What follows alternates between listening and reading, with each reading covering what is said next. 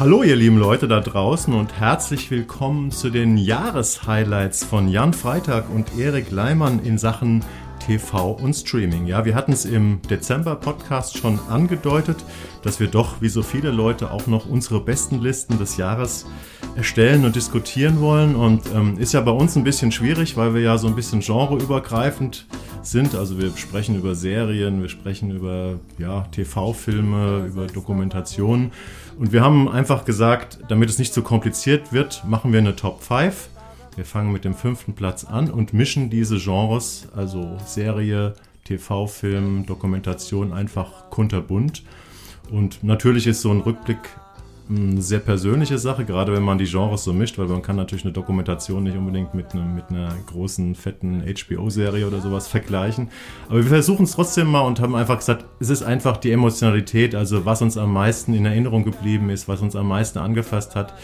Und wir versuchen das einfach sehr persönlich zu halten. Habe ich das jetzt ungefähr richtig ausgedrückt, in deinem Sinne, Jan? Ja, du hast es ein bisschen warm umschrieben. Letztlich sind wir Clickbitches und alles, was mit, mit Ranglisten Top 5, Top 11, Top 131 äh, gemacht wird, funktioniert immer Bombe. Und das ist eigentlich unsere Motivation, das hier heute zu machen. Genau, dass ihr möglichst viel hier zu, äh, zuhört und äh, unsere Hörerzahlen steigen. Und dazu haben wir gleich auch noch eine kleine Ankündigung zu machen. Ne? Jan, würdest du das vielleicht übernehmen?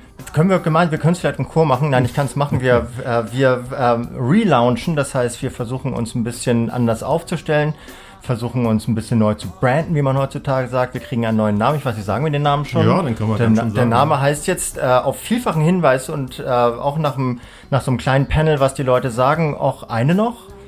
Ähm, könnt ihr euch einen Rein drauf machen, können wir irgendwann auch mal erklären. Ähm, darunter gibt es immer noch den Untertitel äh, der Fernsehpodcast, wenn ich das richtig sehe. Ja. Ähm, wir treten ein bisschen breiter auf, wir stellen uns in den sozialen Netzwerken besser auf. Äh, wir wollen uns einfach ein bisschen, wir wollen ein bisschen besser spreaden als vorher und wollen, dass ihr uns auch alle ähm, auf mehreren Kanälen gut konsumieren könnt, wenn ihr Bock habt. Genau, und das auch eine noch ist sozusagen äh, die gemeinsame Marke hier von Jan und mir für unseren, äh, die, für unseren äh, Fernsehpodcast. Da wird es auf jeden Fall weiterhin ab Januar, ab Mitte Januar, denke ich mal, wird es das, das neue Format geben und ihr müsst euch das jetzt auch nicht hektisch mitnotieren, sondern wir werden dann auch eine Umleitung sozusagen hier, wenn ihr den, ähm, die Fernsehkritik abonniert habt, ähm, schalten, sodass man ähm, das dann auf sein äh, Abspielgerät bekommt und sagt, aha, okay, die Fernsehkritik heißt jetzt auch eine noch und äh, das muss ich tun, um äh, den in Zukunft zu abonnieren. Und wir werden unseren Monatspodcast mit der Übersicht mit fünf, sechs äh, Themen weiterhin machen und vielleicht wird ein manchmal so die eine oder andere monothematische Sendung dazukommen. Das wissen wir noch nicht. Mal schauen, wie sich das entwickelt. Und genau, dann sagen wir doch mal was zum Modus unserer, ähm, unserer Top 5. Äh, wir haben uns darauf geeinigt, also ich weiß nicht, was Jan in der Top 5 hat und äh, Jan weiß es nicht von mir. Aber wir haben gesagt, wenn äh, jemand was sagt, das der andere auch hat, und zwar höher im Ranking, dann machen wir an dieser Stelle Stopp und besprechen das später. Ne? Ja, wobei ich weiß schon von zwei, drei Sachen, ohne dass du es irgendwie. was ich in der Top 5 habe? Ich habe auch eins davon, habe ich extra rausgelassen, deswegen, was ich eigentlich hätte ah. mit reinnehmen können. so, da hast du, da hast du so viel von geschwärmt. Also von daher, so, es gibt Ahnungen, aber äh, kein, kein fundiertes Fachwissen. Gut. Also ich kann für mich sagen, ich habe tatsächlich äh, nach langem Überlegen ähm, und Durchgucken, was ich alles gesehen habe dieses Jahr und worüber ich vielleicht auch geschrieben habe, ähm, habe ich tatsächlich vier oder fünf Sachen. Meine Top 5 ist nämlich eigentlich eine Top 6, weil ich äh, den fünften Platz geteilt habe. Hm. Es sind fünf Sachen von sechs, sind tatsächlich Sachen, über die wir hier im Podcast gesprochen haben. Und das ist ja nicht so überraschend. Und eine Sache, naja, das ist ein bisschen billig, ne? wenn ich privat mir irgendwas angucke, was ich vielleicht später entdeckt habe, was in einem Fall eben der Fall war äh, mich das aber komplett begeistert hat und dieses Jahr emotional eben auch äh, zu einem anderen Jahr gemacht hat. hat. Ich finde, das ist immer ein, ein, Grund dafür, dass dann auch, auf, das muss dann einfach auf so einer Liste drauf sein. Ne? Wie es bei dir ist, ähm, werden wir gleich sehen. Ich wollte dir mal zum Einstieg die Frage stellen. Du weißt ja, es gibt ja immer die fiese Eingangsfrage. Was war denn dein äh, wie man so schön sagt, Guilty Pleasure dieses Jahr im Fernsehen. Also, wo du sagst, ey, es hat mir eigentlich total Spaß gemacht, aber ist das nicht super peinlich, dass mir das Spaß gemacht hat? Gibt es da was bei dir?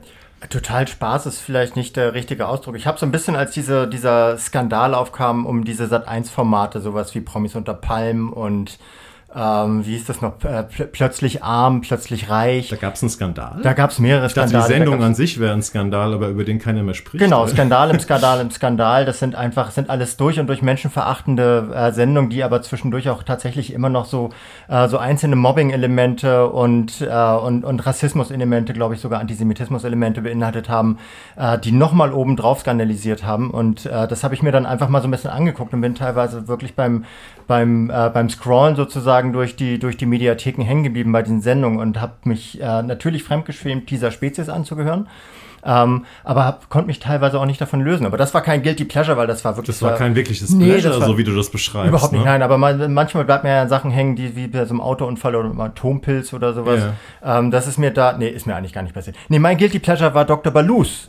Ja, stimmt, das hattest du dir ja auch gewünscht, ne? die ZDF-Serie. Ich hatte ja auch, wir hatten darüber gesprochen, ich hatte mir auch eine Folge angeguckt und habe gedacht, okay, ähm, hätte ich jetzt, ich, ich fand's auch, ich weiß, was du gut fandst daran, ich fand's auch okay, aber es ist wahrscheinlich nichts, was ich mir privat angucken Um. Gottes Willen, nein, nein. Nee, aber das ist, ähm, ich, ich fand es dafür, dass es eine Arztserie im ZDF Ja, ist, ähm, mit einer sehr berechenbaren Story. Irgendwie so ein, so ein äh, Chefarzt, ich glaube, sowas wie arabisch, irgendwie arabischen, syrischen Hintergrunds, Mhm. ähm, der in die ostdeutsche Provinz kommt, äh, schleppt einen ganzen Rucksack mit Vergangenheitsproblemen Problemen mit sich herum, weil seine Frau gestorben ist und so weiter. Er ist ein bisschen so ein sehr melancholischer, um nicht zu sagen ähm, melodramatischer Mensch und ähm, versucht halt seine Klinik einigermaßen in den Griff zu kriegen. Und das wird gespielt von Merab Ninice, ähm, der ein sehr, sehr honoriger Schauspieler ist. Ja, der hat das ähm, gut gemacht, ja. Und der hat das sehr gut gemacht. Und dafür, dass es eine, eine öffentlich-rechtliche ähm, Medizinserie, also wei- Weiß, Wei- Halbgötter, Götterinnen, Göttinnen im Weiß, ähm, im öffentlich-rechtlichen Fernsehen war, fand ich das ganz gut und habe da tatsächlich mehr von geguckt, als ich hätte gucken müssen, Ah, ja. um darüber zu äh, schreiben. Ja, ich, äh, Guilty Pleasure kann man wirklich sagen in dem Fall, weil äh, es eine Serie äh, ist, die im Prinzip alle Elemente enthält, die, äh, eine Serie normalerweise uninteressant machen und dass sie es trotzdem gemacht, ha- geschafft haben mit so einer doch deutlich zu spürenden menschlichen Wärme, die auch irgendwie authentisch rüberkam, dass man das irgendwie ganz gut gucken konnte. Ne? Mein Guilty Pleasure ist was ganz anderes. Das ist, habe ich irgendwie, ähm, hätte ich niemals gedacht, aber ich und meine Familie oder meine Familie und ich, sagt man, glaube ich, äh, sind auf die letzten Metern und in der sechsten Staffel äh, Fans äh, von Ninja Warrior ähm, auf RTL geworden. Oh, weia. das ist diese Game Show, ähm, Game kann man gar nicht sagen, diese Sportshow kann man eigentlich sagen, ne? wo Spiel Leute so Grenzen. unglaublich anspruchsvolle Parcours bewältigen und das ist eine eigene Szene von Leuten und wenn du da reinschaust, ähm, es ist wirklich wahnsinnig spannend und wahnsinnig ähm, unglaublich, was diese Leute da also athletisch, sportlich leisten. Es ist unfassbar spannend und es gibt, es macht eine unfassbar gute Stimmung auch, weil die, weil das ist irgendwie so eine Community. Die Leute kommen da fast jedes Jahr wieder hin. Es gibt natürlich auch mal einen neuen oder eine neue. Aber ähm, die supporten sich alle gegenseitig und es ist wirklich unglaublich spannend. Und guckst, du, guckst du denn die Promi-Edition Nee, oder die, die Promi-Edition, ich, die, ich weiß auch gar nicht so viel über das Format, aber es ist, hat mich so begeistert, dass ich jetzt schon äh, bei RTL hier über Pressekanäle angeschrieben habe, ob ich nicht mit meiner ganzen Familie mal mitmachen darf? ähm, nein, das sicherlich nicht. Das wäre sehr albern, ähm, wenn wir da mitmachen würden, ähm, weil das ist wirklich eine sportliche Höchstleistung. Also einige Leute sagen, das sind die, das ist eine der größten sportlichen Hochleist Höchstleistungen oder Hochleistungen, die überhaupt äh, vollbracht werden. Also verglichen auch mit allen Leuten, die irgendwie bei Olympia oder sowas antreten, äh, obwohl das jetzt keine offizielle Olympi olympische Disziplin oder sowas ist. Aber es ist so, es ist so vielseitig und so unfassbar akrobatisch anspruchsvoll. Ähm, wenn man da erstmal eingestiegen ist und die Leute auch so ein bisschen kennt und dann, dann freut man sich schon auf den neuen Parcours und so. Also wenn man so ein bisschen sportbegeistert ist und das anerkennen kann, dass Leute unfassbare Leistungen, äh, also sehr spannend inszeniert auch vollbringen, dann ist das wirklich ein Tipp. Und es ist natürlich total albern, weil das Format gibt es seit sechs Jahren. Und ich habe immer gedacht, ja klar, das ist so, ich bin ja auch überhaupt kein Show, Showschauer irgendwie. Äh, und wir sind da, haben da reingeschaltet und haben uns dann sämtliche restlichen drei Shows, und eine Show dauert irgendwie drei, vier Stunden oder sowas, die es dann noch gab, weil wir sind zum Halbfinale eingestiegen. Ähm, äh, angeschaut. Und was ich dir gerade sagen wollte mit der Familie, ich, hab, ich versuche da mal, wenn es mal Corona-mäßig irgendwann wieder geht, vielleicht im Sommer, da mal als Zuschauer ähm, in, so eine, in so eine Halle zu kommen, wo das aufgezeichnet wird, weil das ist, Also es ist einfach total faszinierend. Okay, Guilty und Pleasure, beide Faktoren erfüllt. Ich habe tatsächlich Genau. auch mal kurz reingeschaut, als ich bei meiner Mutter war, also der, Ja. der Oma meines Sohnes, und der hat gesagt, er will unbedingt Ninja Warrior gucken. Das war dummerweise aber die, ähm, die äh, Promi-Version. Promi-Version. ja, diese Promis sind natürlich Puh. keine, also diese, diese richtigen Sportler, die das Ja. machen, die leben dafür, die bauen sich diese Dinger zu Hause Ja. nach, die bauen sich die unglaublichsten Sachen in den Kletterhallen und Gärten, äh, um, um das irgendwie zu trainieren. Und ähm, okay, hören wir glaub, auf. Ja, ja. Jetzt sind wir, Ja. sonst sind wir 15 Minuten bei Ninja Warrior. Wir legen los. Ich bin super gespannt auf deine Nummer 5 in der Jahresliste. Ja, das äh, Interessante ist ja, ich habe mir auch ein Backup äh, geschaffen. Also so, ich habe auch Mhm. eine Top 6 gemacht ähm, und äh, bin mir jetzt gerade gar nicht so sicher, ob ich mit der 6 einsteige. Das wäre nämlich Physical gewesen Ah. äh, auf Apple Plus. Ähm, so eine Serie aus den 80ern. Die wir äh, im die Podcast Aerobic. hatten, ja, Die hatten wir. im Sommer, ja. Ähm, die, ich, aber ich nehme, ich, ich behalte mir das mal vor, dass ich damit nochmal reingrätsche. Mhm. Deswegen nehme ich meinen richtigen Platz 5 ist Freitag Nacht Juice. Ähm, Habe ich nie gesehen. Ich weiß natürlich, was es ist. Ja. Ja. Hm? Äh, es ist äh, ein so ein 30-minütiger Talk, lief im Frühsommer ähm, im WDR, gleichzeitig aber auch in der AD-Mediathek Daniel und bei Donskoy, YouTube. ne? Mit Daniel Donskoy, ein, ähm, ich glaube nicht praktizierender Jude, aber zumindest äh, jüdischen, Jü hat jüdische Wurzeln, Mhm. Also eine Schauspieler jüdische Familie, ist ein eigentlich, ja. Schauspieler. Ähm, und der talkt in dieser, in dieser Sendung eine halbe Stunde lang mit Menschen, die auf die eine oder andere Art und Weise mit äh, jüdisch sein zu tun haben. Das müssen gar nicht zwingend Juden oder Jüdinnen sein. Das war auch äh, mal einer dabei, der heißt Ahmad Mansour, der ist arabischer Israeli. Äh, ich glaube, gehört gar, zählt sich gar keiner Religion zugehörig. Und er redet mit diesen Leuten eine halbe Stunde lang ähm, darüber, wie es ist, ähm, irgendwie damit zu tun zu haben, also jüdisch zu sein, diesen Glauben zu praktizieren, vielleicht auch einfach nur ähm, Opfer oder Objekt von Vorurteilen und von Diskriminierung zu sein und sowas. Das Ganze aber auf eine ganz, ganz charmante, sehr, sehr leichte Art, die, die überhaupt nicht so problematisiert, also die auch nicht ständig diese, äh, diesen, diesen, diesen zw- zwanghaften Schritt in den Holocaust tut, Ja. in die Shoah. Ähm, sondern sich diese Option natürlich immer offen hält. Und wenn die sich anbietet, wird, er, wird der Weg gegangen. Wenn er sich nicht anbietet, wird er nicht gegangen. Und er schafft es dabei. Also, der hat so ein, so ein unglaubliches Talent, äh, das se- sein, ja, Ich habe den, ich hab den Typen mal interviewt, als er m, für diese RT, mit dieser RTL-Serie. St. Mike Ja. oder so, dieser, dieser Typ, der einen Pfarrer faked sozusagen irgendwie, um, der eigentlich Verbrecher ist oder so ein Gauner.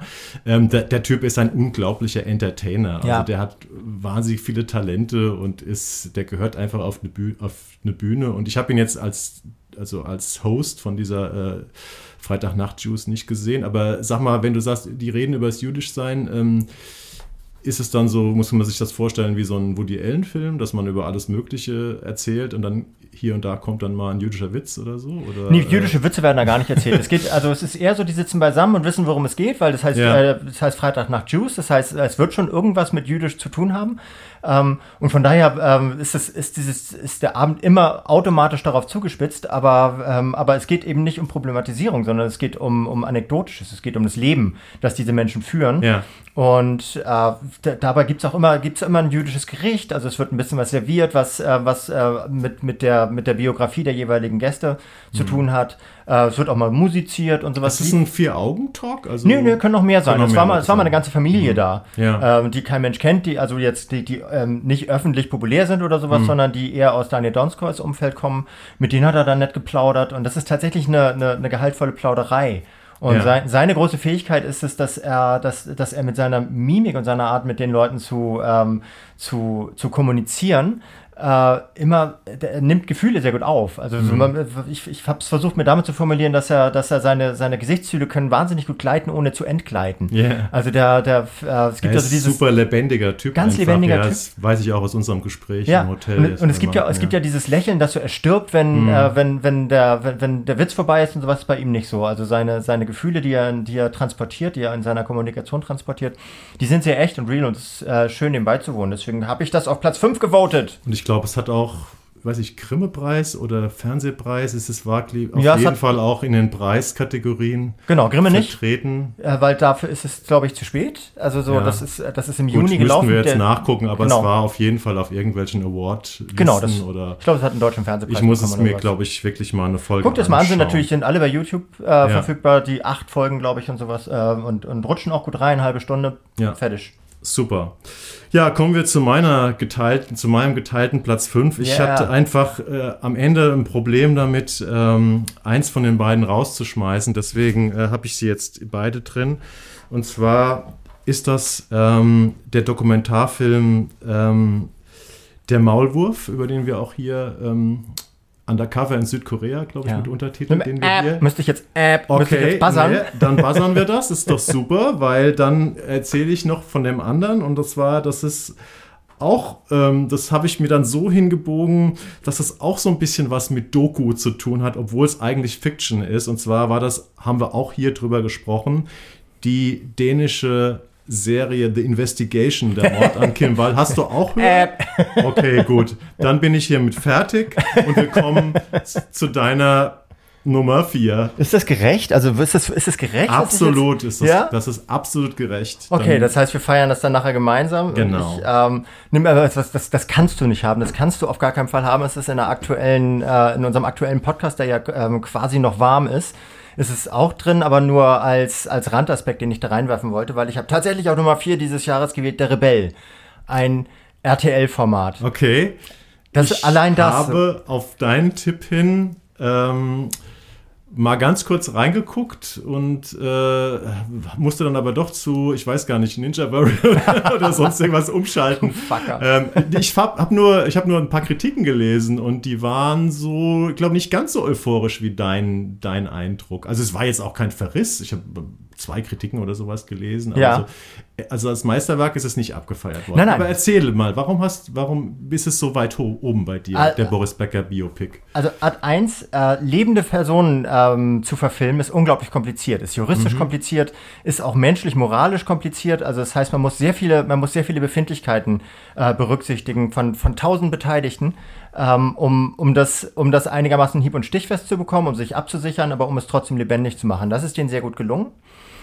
Und ich finde, also Hannu Salun als, als Regisseur ist es sehr gut gelungen. Ich finde, es ist eine sehr gute Mischung aus, ähm, aus Reenactment, also aus Kulissenschieberei der 80er Jahre und ähm, der, ähm, der Tatsache, dass sie das aber nicht als Kulissenschieberei äh, konzipiert haben, sondern dass sie halt einfach eine Geschichte aus der Zeit erzählen, aus den ähm, späten 70ern, frühen Man- 80ern. Man muss vielleicht noch mal sagen, äh, sag ich jetzt als derjenige, der den Film nicht gesehen hat. Ja, sag äh, es ist, äh, es beschreibt zwei, drei Jahre im Leben des ganz jungen Boris Becker, als er so seine ersten großen Erfolge gefeiert hat. Genau, oder? das war, also es, es geht, geht los mit ihm so als Kind, als Jugendspieler, so Ja. um die 10, 11 rum Und oder sowas. bis zum ersten Wimbledon-Sieg? Äh, oder bis zum zweiten, also bis, zum nach, zweiten, ja. nach dem zweiten, wo seine, seine Karriere langsam Also ein bisschen. mit Ähm, 18 war er dann, glaube ich. Ne? Ich glaube, mit 17 hat er zum ersten ja, also Wimbledon 18, 19, gewonnen. Ja. Mhm. genau, wo er sich dann von seinem Trainer ähm, äh, Günter Bosch trennt, gespielt von Samuel Finzi. Samuel Finzi, der dafür gefeiert wurde und nicht Michel Maticevic, der den ähm, Jon Tiriak. Tiriak spielt, der, der dir so gut gefallen hat. ja, ne? den, den, aber wer den nicht feiert, der hat einfach ein Problem. Ja. Also,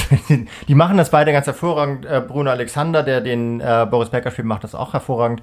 Ähm, es ist tatsächlich ein sehr sportlastiger Film, der, der diese Geschichte seiner ersten Erfolge und wie es dazu kommen konnte schildert. Und aber auch gleichzeitig, ich meine, das ist jetzt ein bisschen komisch, weil wir das alles äh, unlängst erst im Podcast Ja, angedeutet ja haben. so. kurz auch. Ne?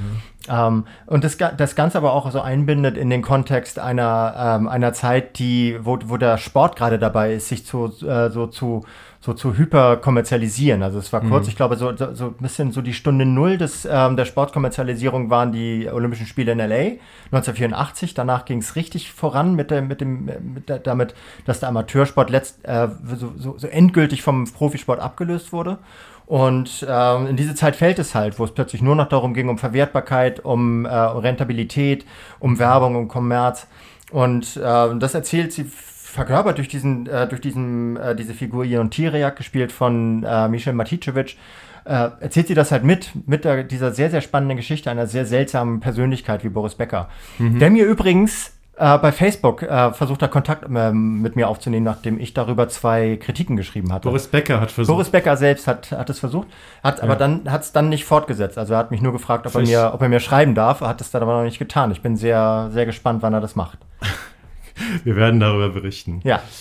Also äh, funktioniert der Film als Zeitbild? Also ich glaube, irgendwo bei Spiegel oder ich weiß nicht, welche Kritik ich gelesen hatte, war so ein bisschen, ja, es ist so ein bisschen sehr bunter, übertriebener Bilderbogen der 80er Jahre, so nach dem Motto, mehr 80er als die 80er 80er waren. Das ist ja, ja. oft in so deutschen, deutschen historischen Stoffen, ähm, Fernsehstoffen ja oft so ein bisschen das Problem, ne, dass die Sachen so ein bisschen überausgestattet sind oder zu knallig ja, ausgestattet sind. Ja, aber ich finde, überausgestattet ist nur der Soundtrack. Ja. Ich finde, ich finde die, die Kostümierung ansonsten, die ist okay. Die ist auch nicht übertrieben. Mhm. Auch gerade in den 70er Jahren ist sie natürlich, hat das manchmal so Stanzen. Wir sind hier in Deutschland und deutsches Fernsehen ist so. Ja. Ähm, aber grundsätzlich äh, halten sie sich da tatsächlich noch ein bisschen mit zurück. Äh, wo mhm. sie sich nicht zurückhalten, ist der Soundtrack. Es, sind, es werden nur Superhits gespielt.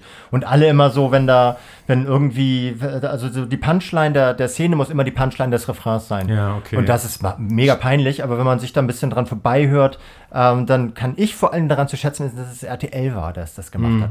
Und ich, wenn, wenn man mich vor, vor 20 Jahren mal gefragt hätte, ähm, ob ich irgendwann über, über Fernsehen schreibe und dann was von RTL loben würde, hätte ich gesagt, auf gar keinen Fall.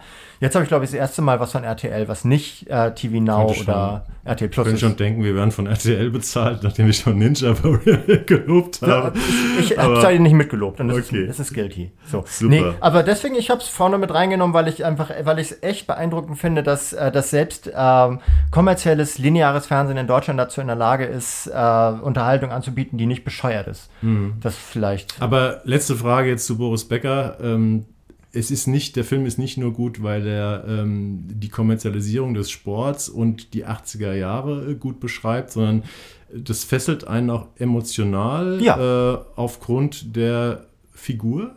Ich finde schon, dass er die Figur, er spielt die Figur ähm, als, eine, als, als so einen choler cholerischen kleinen Giftzwerg. Ja. Ähm, der aber, der aber auch seine, seine tiefen Seiten hat, also der auch selber leidet unter seiner, unter seiner inneren Auf, Aufgewühltheit, sowas, das also spürt man. Klassische, ambivalente, facettenreiche genau. Figur, wes, weswegen derer man ja letztendlich Serien oder Filme guckt. Genau, so ist ein Film, das ist vielleicht auch ganz gut so, dass mhm. sie das nicht in eine, auf eine Serie gestreckt haben, vielleicht auch aus juristischen Gründen, also es basiert auf so einer, einer Biografie ähm, von, von Boris Becker. Ja. Nicht, äh, nicht mit ihm, also keine Autobiografie. Ich glaube, ich weiß auch nicht, ob die autorisiert ist. Ich glaube nicht.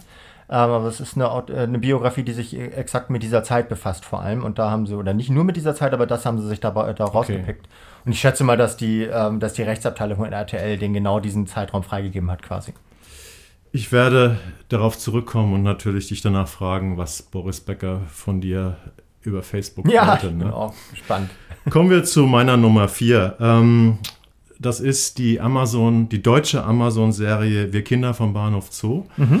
Und ich muss sagen, ich hatte ja hier ein, ein, ein großes Special mit dem, mit dem Writer, Writers Room, mit äh, Annette Hess, ähm, so relativ äh, in der ganz Frühzeit von dem Podcast. Und ich hatte die Serie fast schon wieder vergessen. Also ich hätte die, als ich ganz am Anfang überlegt habe über meine besten Liste, ähm, hätte ich die, wäre die mir wahrscheinlich nicht eingefallen, weil es schon zu lange her ist und weil die mir dann vielleicht, ja, dann im Weiteren, das war halt Februar oder so, wann die, äh, ist die gestartet. Echt so lange her schon? Ja, ja, das ist schon lange her. Und, aber als ich dann mal so überlegt habe, welche Serien, welche länger laufenden Serien mit vielen Teilen habe ich dann tatsächlich privat auch zu Ende geschaut und auch, ähm, ja, mit großer emotionaler Beteiligung oder so, ist die Serie dann doch äh, dabei gewesen. Und ähm, ja, wir wissen alle, der Roman Christiane F., Wir Kinder vom Bahnhof Zoo und der Film von Uli Edel ist ja so ein Popkulturmythos der alten BRD und also Mitte der 70er Anfang der 80er, nee, Ende der 70er, Anfang der 80er war das ja irgendwie so sowas, was jeder kannte. Jeder hatte Angst davor, äh, auf dem Drogenstrich äh, zu landen.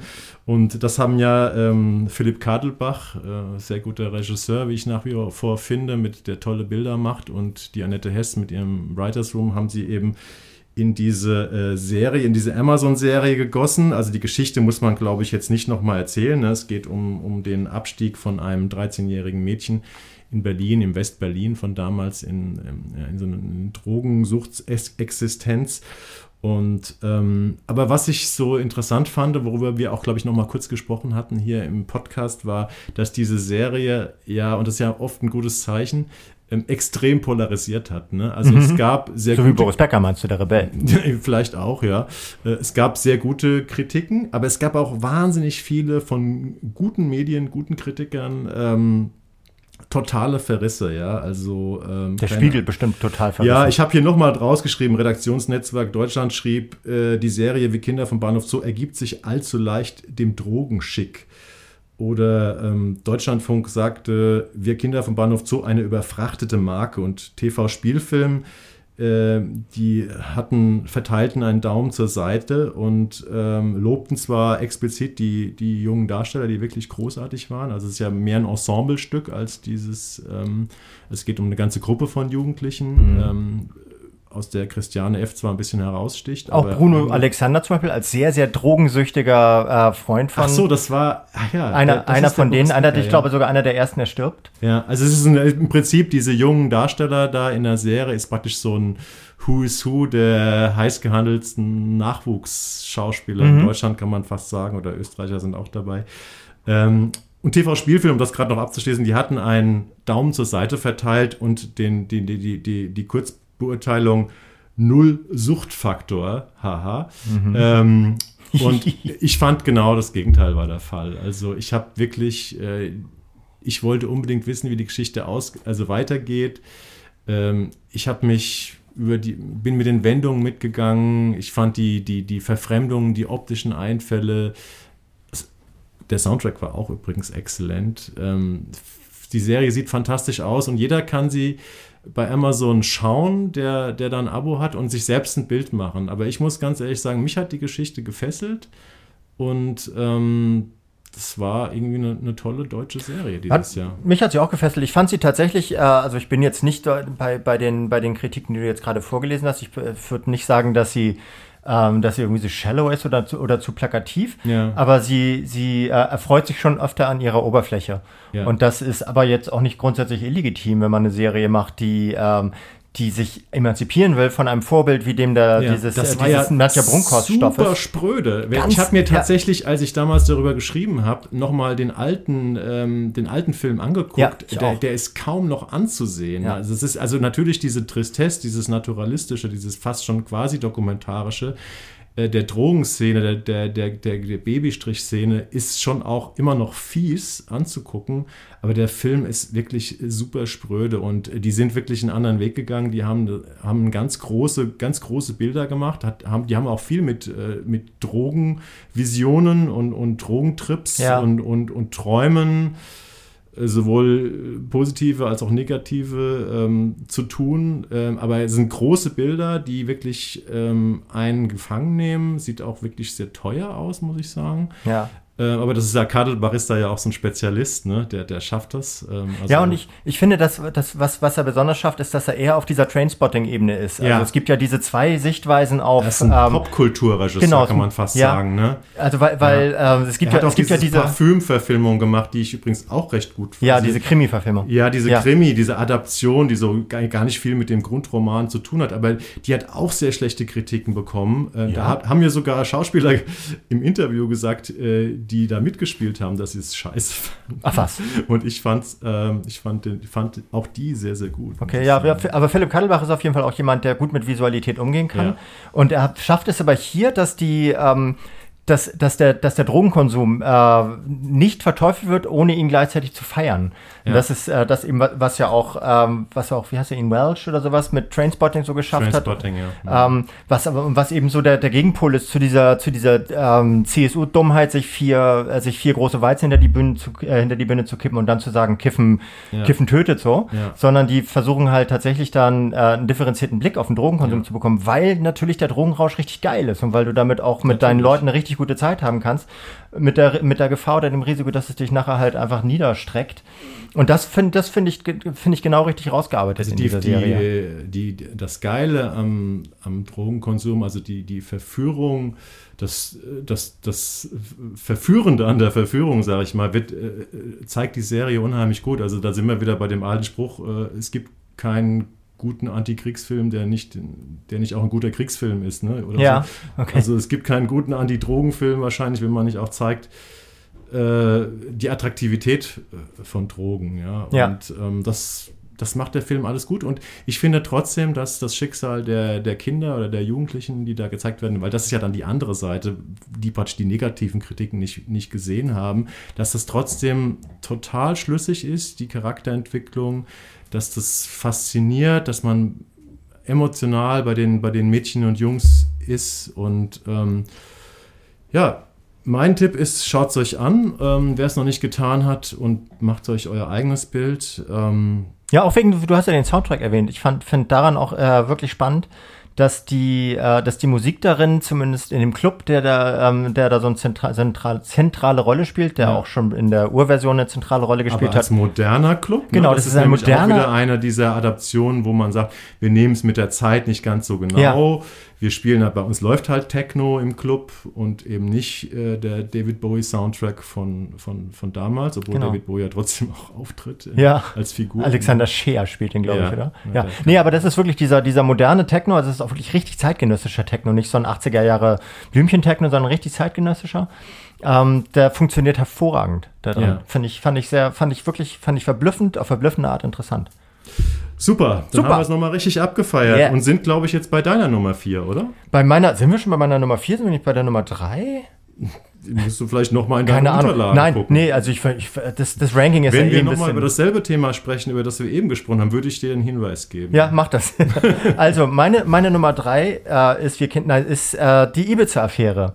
Okay. Lief äh, jetzt unlängst erst im Oktober bei Sky. So Und wir so sind wirklich bei der Nummer 3, nicht bei der Nummer 4. Was ist denn deine Nummer 4 gewesen? Meine Nummer 4? Nee, ich habe äh, Freitag nach Juice, dann der Rebell und jetzt ist. Ah, der Rebell. Der Rebell. Ibiza-Affäre ähm, ist eine, eine Affäre, eine, eine Verfilmung derselben ja. ähm, die man, glaube ich, jetzt gar nicht groß erklären muss. Hatten wir im Oktober Podcast Genau, hatten wir da einen Podcast. So, glaube ich. Ne? Also Causa äh, Heinz-Christian Strache, der sich äh, beim Koksen auf Ibiza dazu verleiten lässt, halb Österreich zu verschabeln, mhm. ähm, damit er wiedergewählt wird mit Hilfe einer russischen Oligarchin, die gefaked war. Aber Österreich hat uns, seit wir im Podcast darüber gesprochen ha hatte, haben, auch in Sachen Skandale so oft überholt, dass wir Batsch das ja entweder nochmal neu drüber genau. sprechen oder, oder eben das ganz kurz. Genau, ein, ein sprühender, ein sprudelnder Quell der, der Skandale jetzt ist mittlerweile ist, äh, ist die Regierung wieder eine neue.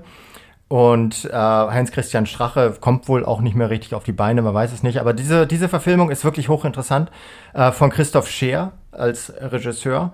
Ähm, sie erzählt die Geschichte am Beispiel eines äh, real existierenden Wiener Anwalts namens Ramin Mirfakrei und des Privatdetektivs Julian Hessenthaler. Ja, die heißen auch, glaube ich, so, wie sie in Realität Die heißen, heißen. tatsächlich ja, so? Ja. Die Namen sind, glaube ich, alle ähm, erstaunlicherweise ähm, in der Serie so wie in der Realität. Genau, also auch von Strache und allem. Aber Weil es ja auch auf dem Sachbuch von diesen Süddeutsche Zeitung äh, Autoren ja. beruht. Ne? Ja. Ja. Und das ist, also die beiden, die beiden äh, versuchen aus verschiedenen Gründen, teilweise aus persönlichen, teilweise aus politischen, teilweise aus, äh, aus so, so gesellschaftsphilosophischen Gründen, versuchen sie, weil sie Informationen über die Verstrickung von Hans-Christian Strache ähm, bekommen in dunkle Geschäfte, versuchen sie ihn ähm, halt dadurch zu überführen, dadurch, dadurch vorzuführen, dass sie halt diese Situation in Ibiza ähm, inszenieren und er fällt auch prompt drauf rein und ähm, daraufhin wird Heinz-Christian Rache gestürzt und dieser ganzen Geschichte gehen zwei süddeutsche Zeitungsreporter namens Obermeier und Obermeier nicht verwandt und verschwägert miteinander auf den Grund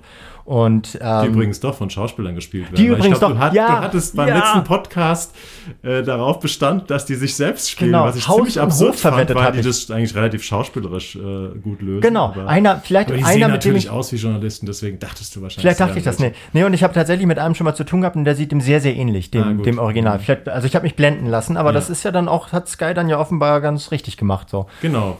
Und du ich sagst es, es läuft bei Sky nach wie vor dort in der in der On-Demand-Mediathek. Äh, ja, vier Teile lang. Kriegen, ja. Kann man sich so reinsaugen. Nikolaus Ovtcharek spielt den, äh, spielt diesen Privatdetektiv ja. mit der, mit der gebotenen, äh, versoffenen Schmierigkeit, die ihn immer auszeichnet, mit so einer, ja.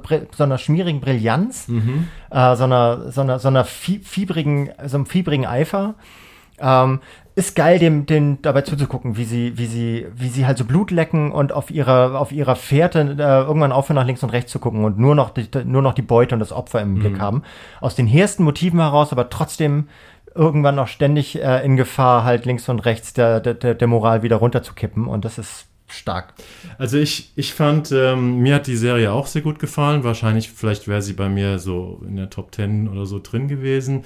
Ich hab so, hatte so das Gefühl, also das deutsche, deutschsprachiges äh, Fernsehen oder Filmserie selten so nah dran war an so klassisch guten Politstoffen, ähm, so wie All the President's Men oder so. Ähm, was natürlich eine Adelung ist, wenn man das damit vergleicht, aber es ist wirklich so ein, ein, ein richtig toll gemachter Polit-Thriller. äh, der Mäuschen spielt äh, bei so einer Affäre, die jeder kennt. Und äh, mir, hat es, mir hat es auch gut gefallen. Und Nikolas Ovtcharek, ähm, vielleicht sprechen wir ja über den im, im Januar-Podcast. Ähm, der Pass? Wird, ja, ja. Zweite Staffel der Pass. Also ich werde auf jeden Fall jetzt über die Feiertage und zwischen den Jahren reinschauen. Und äh, mal gucken, ob es die zweite Staffel von der tollen Serie Der Pass äh, auch lohnt zu besprechen. Man kann sich kaum vorstellen, so gut wie die erste war, aber mal genau, schauen. Ja. Schauen wir mal. Aber das musste ich jetzt leider noch loswerden, als du den Namen Nikolas Ovtcharek ja. erwähnt hast. Wo sind wir angekommen? Wir sind jetzt Ranking? bei deiner Nummer, Nummer drei, ja. glaube ich. Aber ich habe nämlich gerade eben, du hast doch vorhin, du hast zwei Dokumentationen erwähnt, die du, die du an, äh, die du an Nummer fünf gehabt hättest. Ne? Du hast gesagt, der Maulwurf. Investigation. Die Investigation, Kinder. die habe ich nämlich, die habe ich nämlich doch nicht, die habe ich nämlich doch nicht. Ah, ich habe die nämlich, ja ich habe sie, ich habe sie sozusagen hier auf der Shortlist in der Ecke. Ah ja. Ähm, aber ich habe sie, ich habe sie tatsächlich dann. Ja, dann, äh, ähm, dann bin ich sozusagen doppelt dran, aber wir wollen euch jetzt nicht lange quälen, sondern machen es kurz. Also auf meiner Nummer 5 äh, war eben neben dieser Dokumentation der Maulwurf, über die wir anscheinend noch später sprechen werden, eben auch eine dänische, ähm, ja Krimiserie, wenn man so will. Und zwar ähm, The Investigation, der Mord an Kim Wall, lief. Wir haben im Februar-Podcast darüber gesprochen. Ähm, das geht auch so ähnlich wie, ähm, wie hier ähm, die Ibiza-Affäre auf einen realen Fall zurück, den wahrscheinlich fast jeder kennt. Und zwar 2017 äh, war das, glaube ich, da ist eine junge schwedische Journalistin ähm, abends zu einem Fremden, äh, hieß ein, ein, Tüftler in ein von ihm selbst gebautes U-Boot gestiegen und ist verschwunden. Ähm, in Kopenhagen war das, glaube ich. Die kam aus, äh, aus Schweden rüber nach Kopenhagen. Als die Polizei ermittelt, hat der U-Boot-Erbauer und Kapitän immer neue Versionen davon zu bieten, was in der besagten Nacht passiert ist. Tatsächlich hat dieser Mann äh, die Frau getötet bei diesem U-Boot-Trip und äh, die Serie The Investigation ähm, erinnert nicht nur an diesen wahren, spektakulären Kriminalfall aus dem Sommer 2017, ähm, sondern sie baut diesen Fall extrem detailgetreu nach und das in einer Form einer sechsteiligen Miniserie bei RTL Streamingdienst TV Now. Mittlerweile heißt der RTL Plus und man kann die Serie, soweit ich weiß, da immer noch sehen. Das ist keine Eigenproduktion von RTL, das ist wie gesagt eine dänische oder dänisch-schwedische Produktion.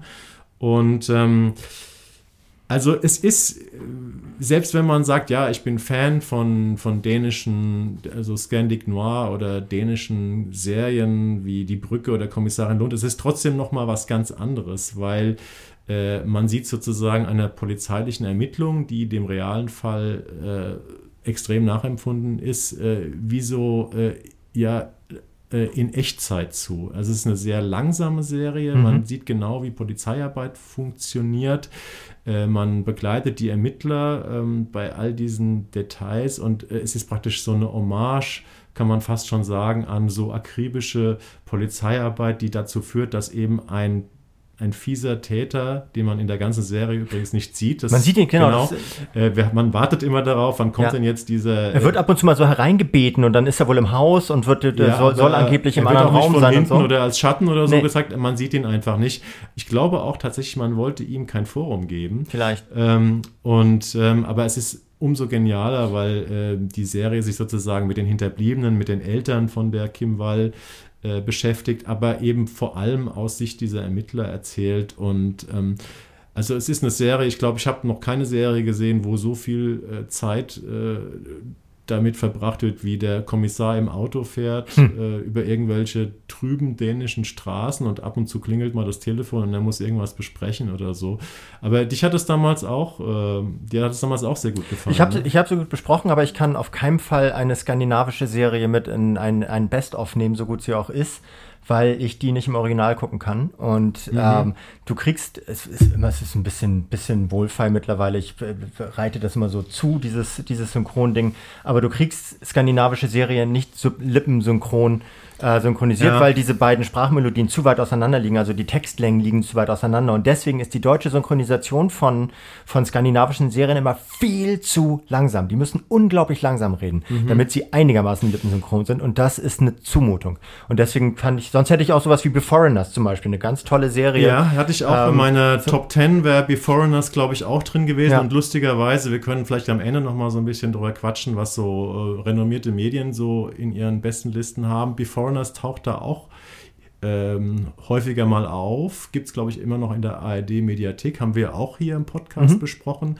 Ähm, aber was, das ist lustig, was du sagst über die skandinavischen Serien und die Synchronisation, weil ich bin ja auch so jemand, ich kann mir irgendwie nichts Englisches auf Deutsch angucken. Ähm, und bei den skandinavischen Serien habe ich irgendwie so ein, das gelernt, dass ich das halt tue. Ja, also ich, ähm, ich habe mich daran gewöhnt und mich stört es ehrlich gesagt nicht. Und ich, dabei fällt mir ein, dass ich tatsächlich mal äh, die Serie Borgen, also diese ganz tolle Polizserie aus den 10er Jahren, ähm, die jeder kennt oder wer sie nicht kennt, sollte sie sich unbedingt angucken. Das ist wahrscheinlich, die wäre wahrscheinlich in einer Jahrzehnts-Top 5 bei mir drin und bei vielen anderen Leuten auch. Mhm. Da habe ich mal ein, als es noch von der zweiten oder dritten Staffel äh, vom Sender auf Arte lief, das damals, ähm, noch keine synchronisierte Fassung gab, habe ich mal eine dänische Fassung mit englischen Untertiteln äh, geguckt und äh, es war mir nicht, es war, ich war völlig fertig nach der Dreiviertelstunde, weil in der Polizserie in Borgen wird so viel geredet, in, in diesem höllisch in diesem Dänisch, was kein Mensch versteht, ja. Äh, die Dänen mit, außer denen vielleicht zum Teil, und dann auch noch mit englischen Untertitelungen, wo du kaum mit dem Lesen hinterherkamst. Mhm. Und dann habe ich irgendwie aufgegeben und habe es auf Deutsch gesehen und habe mich auch prächtig unterhalten. Aber ähm, Genau. Ja, es ist so ein bisschen alternativlos halt. Also wenn man sich, man muss sich darauf einlassen, das dann halt im, äh, in der Synchronisation zu gucken. Und ich müsste da jetzt auch mal über meinen Schatten springen. Ich weiß ja, dass es eine gute Serie ist. Ich weiß, dass viele dänische oder skandinavische Formate wirklich sehr sehenswert sind. Ich habe auch die Brücke zum Beispiel, habe ich mal im Original geguckt, ähm, weil ich das auf DVD hatte und äh, das dann mit deutschen Untertiteln gucken konnte.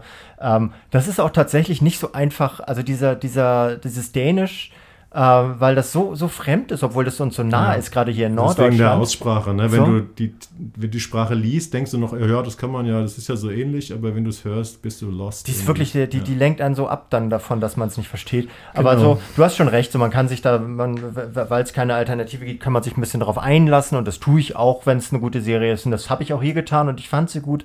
Ähm, aber so eine Bestenliste schafft sie, schafft sie es dann nicht, weil, das, ja. weil, weil, mir das zu anstrengend ich ist. Ich glaube, ich habe sie auf der Bestenliste, weil auf der besten Liste, weil sie, glaube ich, wirklich aufgrund dieser Langsamkeit und dieser, diese, dieses Detailreichtums irgendwie so ein bisschen outstanding ist. Ich kenne keine Serie, die so ähnlich ist. Und äh, das ist aber auch eine gute Überleitung zu meiner Nummer drei, weil das ist nochmal eine dänische Serie. Äh, und das ist, glaube ich, die einzige Serie, wir haben hier im Juli-Podcast drüber gesprochen, äh, die man momentan nicht sehen kann. Und zwar ist das die Serie Wenn die Stille einkehrt, mhm, mhm. ähm, die äh, zehn Folgen, a 55 Minuten, also ein ziemliches Brett. Ähm, eine Serie, die eine, ja, äh, eine größere Gruppe von Protagonisten eines Terroranschlags begleitet. Also ich glaube, es sind acht oder zehn oder zwölf, äh, deren Leben teilweise zusammenhängen, teilweise auch nicht. Das wird dann im Laufe der Serie ähm, aufgeklärt. Und äh, die Serie geht praktisch damit los, dass äh, Leute in einem Restaurant sitzen und äh, nette Gespräche haben. Es kommen zwei Typen mit Maschinenpistolen rein und mähen alles nieder. Und ähm, danach wird praktisch die fünf Tage vor diesem Terroranschlag erzählt und äh, die Zeit danach. Äh, ab Folge 5. Ähm, also ein tolles Design von der Serie. In der, in der zentralen mittleren Folge äh, sieht man dann den Tag des Terroranschlags selbst. Der wird immer, der wird immer präsenter, ne? Also ja. dieser Anschlag wird immer präsenter. Also es gibt immer auch so Snippets, wie so, wie so, wie so, wie so Traumsequenzen, ja. so ganz kurze, die haben manchmal nur so zwei Sekunden, wo Leute sich an irgendeines, in, in irgendein Detail aus diesem, aus diesem Massaker erinnern. Und das ist aber so toll dazwischen geschnitten, dass man äh, in der Regel oder ja, also nicht sieht, wer da jetzt tatsächlich gestorben ist oder wen es erwi wie erwischt hat, sondern es sind immer nur so Details, die so diesen, diesen Horror, dieses Grauen transportieren. Übrigens unglaublich plastisch. Diese Folge, wo der Terroranschlag selbst gezeigt wird, diese fünfte oder sechste Folge, ist ein echtes Brett. Mhm. Und, aber ansonsten ist das eine, eine psychologische Serie, die ähm, praktisch das Leben von den Leuten davor und danach erzählt. Und das ist ein wahnsinnig tolles Ensemble. Das ist sensationell gut geschrieben. Und ähm, das ist ein wirklicher Geheimtipp, weil ähm, ich habe das ein paar Leuten empfohlen, die mir haben mir wirklich alle äh, gedankt dafür, weil die das alle also auch in, inhaliert inhaliert haben und gesagt haben, das ist, war eine ganz tolle Empfehlung. Und das Blöde ist aber, äh, wenn die Stille einkehrt, kann man momentan nirgendwo sehen. Es gehört, glaube ich, zu den ganz wenigen Formaten, die du selbst, wenn du bei Suchmaschinen wie wer streamt ist oder mhm. sowas eingibst, keine Ergebnisse erzielt. Also die Serie lief bei Arte ähm, im Juli, ähm, also lief auch im Fernsehen, äh, aber lief in der Mediathek ab Juli äh, war natürlich eine ganze Zeit lang da vertreten, ist aber aktuell nicht dort vertreten. Okay. Ich, ich, glaube, man kann es noch nicht mal auf DVD kaufen. Also Leute, macht Leute, guckt euch, euch das nicht an.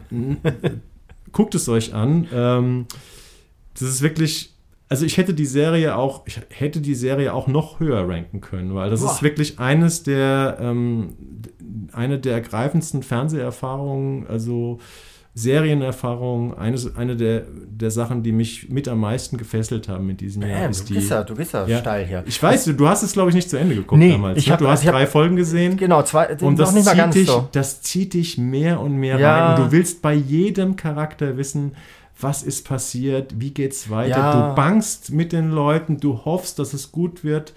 Ähm, oh, es ist sensationell geschrieben und Ja, aber ich bin, ich bin so professionell deformiert, weil ich, äh, weil ich tatsächlich praktisch nur noch gucke, was ich, ähm, worüber ich schreibe. Deswegen, und, oder was wir hier im Podcast besprechen so. Und das hatte ich halt, äh, das hatte ich nicht, ja. nicht besprochen und dann habe ich keine Zeit und auch nicht die Muße dafür, wie viel, acht oder zehn Teile. Zehn Teile, es ja. sind tatsächlich fast zehn Stunden, die man da verbringt. Und ich hätte, äh, ich würde äh, auch eine zweite Staffel mir angucken. Ja, vielleicht war, ich, ich warte ja. mal, vielleicht, wenn es irgendwann wieder läuft, vielleicht mache ich das dann tatsächlich mal. Ich habe das damals auch schon gedacht, mache ich das denn irgendwann? Also ja. wer weiß, ob ich es mal, mal tue. Ich, aber ich kann deswegen jetzt nicht so gut mit, äh, mitdiskutieren. Ich fand nee, nur, ich finde auch, wir haben ausgiebig darüber. Ja, du was, was fandst du? Ich, ich fand diese, diese Art und Weise, wie sie, äh, wie dieser Anteil des, des Terroranschlags langsam wächst, also so anteilig mhm. am, an der Gesamtfolge. In der ersten Folge äh, wirklich nur so ganz kleine Snippets, in der zweiten Folge ja. schon so ein paar mehr, in der dritten Folge wieder ein bisschen mehr und das, das, das steuert halt so auf diesen Klimax zu, zu zeigen, was da damals wirklich passiert ist. Und das zeigt, wie wichtig den Leuten es ist, was das den, den Menschen macht und wie wenig, äh, wie unwichtig verglichen damit es für sie ist, ähm, warum Menschen sowas machen. Ja.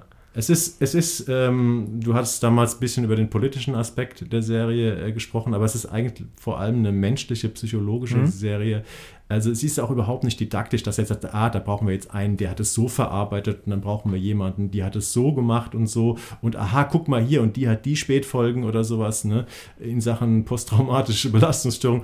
Das kommt alles irgendwie vor, aber es steht nicht im Zentrum. Ja. Also es, sind wirklich die, es wird wirklich der ganze Mensch erzählt und deswegen leidest du und, und lebst mit diesen Menschen mit. Und ähm, also wie gesagt, eine meiner absoluten äh, Lieblingsserien des Jahres. Ja wenn die Stille eintritt, die ich natürlich auf Deutsch gesehen habe. Ja. Ähm, aber genau, wir kommen Wie zu deiner Nummer zwei. Nummer zwei, ja. Meine, meine Nummer zwei ist, äh, ist ein bisschen kompliziert, weil es ist im Grunde genommen gar kein, gar kein Format, sondern es ist ein ganzer Sender. Ähm, ich habe ich hab, ich hab mir so angeschaut, was hat TV Now? RTL, ne? Beziehungsweise TV Now beziehungsweise RTL Plus, also ja. so die Streaming-Plattform von RTL. Ich bin das große RTL-Fan. Ähm, was das sollte ein Witz sein, du bist jetzt wirklich. Ja, ich bin ja, ja. Mach mal weiter, ja. Die, die, besten Witze erzählt die Wirklichkeit. Ähm, ich habe tatsächlich, äh, ich habe ich hab so durchgeguckt, was hat, was hat TV Now beziehungsweise mittlerweile RTL Plus ähm, alles gebracht an Eigenproduktionen in den letzten, in den letzten zwölf Monaten. Du hast die Investigation gerade angesprochen, mhm. was aber ja keine Eigenproduktion Haben sie eingekauft, ist, ne? sondern ein Lizenzprodukt. Ja. Trotzdem lief es dort. Ja. Äh, und dann gab es so Sachen wie die Wirecard Story. Es gab acht Zeugen mit, äh, mit Alexandra Maria Lara als gut? Profilerin. Da ich eine Folge gesehen und fand die so, naja. Ich fand es sehr gut. Ich habe ja, okay. auch einiges davon geguckt, weil ich mhm. auch sehr viel darüber geschrieben habe. Äh, es, gab, es gab so Sachen wie, ähm, wie äh, Mirella Schulze rettet die Welt, von so ein Stück von Ralf Fußmann. ja, so, haben wir sogar auch im Podcast gehabt. Haben ja, wir auch ja. gehabt, ja. Mhm. Damals habe ich noch gedacht, äh, haben wir vielleicht ein bisschen zu gut wegkommen lassen. Kam auch bei der Kritik nicht so gut an. Ne? Ja, die so. haben alle keine Ahnung. Wir sind, wir sind, wir wissen was. Also wir am, wissen, was am besten war eigentlich die Idee davon. Ne, ja, genau. Mhm. Es gab, aber es gab, gab noch mehr. Es gab eine Shira-Verfilmung, Glauben. Es gab äh, jetzt zuletzt Sissy, habe ich ja, glaube ich, auch hier so ein bisschen gefeiert. Ähm, mhm. Also als eine wirklich überraschende äh, Neuadaption dieses, dieses uralten Stoffes. War ich auch nicht ganz so bei nee, dir. Was ist denn hier los? Also, ich fand das alles, ich finde, dass, dass sich ähm, RTL Plus so ein bisschen als, als wirklich sehr seriöse Streaming-Plattform in Deutschland aus deutscher Produktion äh, oder aus äh, deutsch, deutschsprachiger Produktion äh, etabliert hat, als etwas, was ähm, die, die einfach wirklich gute Serienkosten und gute, gute Fiktion liefern. Und habe da aber jetzt ähm, hervorgehoben, so als meine Nummer zwei Faking Hitler. Ach, tatsächlich. So, als äh, als äh, so neue, neue Spielart äh, von Stonk, ähm, mhm. also Stonk Revisited sozusagen, diesmal nicht von Helmut Dietl, ähm, sondern von Tobi Baumann und Wolfgang, äh, äh, nee, nicht von, nee, von wem ist denn noch Faking Hitler, war nicht von Tobi Baumann und Wolfgang Groß? Ich weiß gar nicht, Doch. wer Regie geführt hat. Doch, doch, von Ja. Tobi, ja, doch, von Tobi Aber hatten wir ja im November-Podcast hier Genau. auch ausgiebig. Ne? ähm, die das gemeinsam gefilmt haben, also zwei, Mhm. äh, zwei gleichberechtigte Regisseure. Ähm, und ich fand einfach diese Herangehensweise, dass es, ähm, dass, dass es gleichzeitig es ist ein humorvolles Stück, das den Humor aber nicht aus, äh, aus Pointen zieht, also aus dem, aus dem, äh, dem Bedürfnis, humorvoll zu sein, wie, wie Stonk zum Beispiel das Ja. brillant gemacht hat. Ähm, sondern einfach aus der Situation zweier unfassbarer Typen wie Gerd Heidemann und Konrad Kujau, gespielt von Lars Eidinger und Moritz Bleibtreu, die äh, einfach durch die Art, wie sie sind, ein, ein, so eine Tragikomik entfalten, die aber so, die ins Bizarre hineingeht, ähm, dass, dieser, dass diese Geschichte ergänzt noch durch diese Reporterin, gespielt von äh, Sinje Irslinger, als Journalistin, die gleichzeitig ähm, die, die auf, auf der Suche nach, ähm, nach Beweisen dafür, dass äh, Horst Tappert, der damalige Derrick-Darsteller bei der Waffen-SS war, auf die SS-Vergangenheit ihres eigenen Vaters stößt und dadurch Das darüber ist aber der fiktive Teil. das ist der rein fiktive Teil, ja, genau. Und darüber dann zu Daniel Donskoy, der, der jemand aus einer jüdischen Organisation, die so eine Art Nazi-Killer-Instinkt entwickelt haben, Nazi-Jäger-Instinkt, äh, an die gerät, der wiederum äh, so Querverweise hat zur Sternredaktion und zu diesen, zu diesen Hitler-Tagebüchern. Und das Ganze ist für mich eine wirklich, wirklich sehr, sehr runde äh, Form von Reenactment, also von Historisierung, Fi- Fiktionalisierung eines historisch verbrieften Stoffes, der sich möglichst nah an der Realität abspielt, aber nicht viel daran hängen bleibt, sozusagen. Ich fand das, ich fand die Serie ja auch recht ordentlich, aber mir hat, bei ordentlich? mir ist so der, ähm, ja, der berühmte Funke nicht so ganz übergesprungen. Äh, der ist bei mir ja bei dem Podcast ähm, Faking Hitler ähm, übergesprungen, Ja. der praktisch äh, dem Ganzen zugrunde liegt, wo die ähm, praktisch ja ganz viel von diesen mitgeschnittenen Originaltelefonaten zwischen Heidemann und, und Kujau irgendwie verwenden und wo man wirklich so ein bisschen mit dem, mit dem Stecker im Ohr irgendwie auf einmal denkt, hier bin ich Mäuschen bei, hier spiele ich Mäuschen bei äh, historischen Gesprächen. Mhm. Das hat mich so ein bisschen gekriegt. Ansonsten fand ich es ja ordentlich, aber ich habe es tatsächlich nicht zu Ende geguckt. Okay, ich habe es zu Ende geguckt, obwohl ich, obwohl ich sowas auch nicht zu Ende gucken müsste, weil es einfach, ähm, weil so zum, zum Kritisieren reicht eigentlich immer Folge 1, 2, die letzte und zwischendurch ein bisschen querschauen. Ähm, also auf, zu unserer Entschuldigung, das wäre auch anders technisch und zeitlich nicht machbar, sich Ja. also alle Serien von, vollumfänglich von vorne bis hinten anzugucken. Ja. Das kann man machen, wenn man einen dicken Auftrag vom Spiegel hat oder sowas. Oder wenn du ähm, angestellter Redakteur bist. Oder wenn du angestellter äh, Redakteur bist. Da wahrscheinlich aber sogar noch weniger, weil die auch noch einiges anderes zu tun Ja. haben. So, keine Ahnung. Wir können das nicht. Ich habe es in diesem Fall gemacht und ich fand es, äh, diese, dieses Ranking jetzt Platz 1, 2, 3, 4, 5, 6, das ist ein bisschen, das ist jetzt ein bisschen äh, wahllos und ein bisschen virtuell. Es könnte jedes, jedes von diesen Formaten könnte. Jetzt machen wir nicht unser. Ranking kaputt. Ne? Ich dass nicht kaputt. sagst, es ist eigentlich egal, ob ich es auf Platz 1 oder 5 Nee, habe. so, aber ich ne? weiß ja auch, was auf deinen Plätzen 1 und 2 ist und eins davon teilen wir.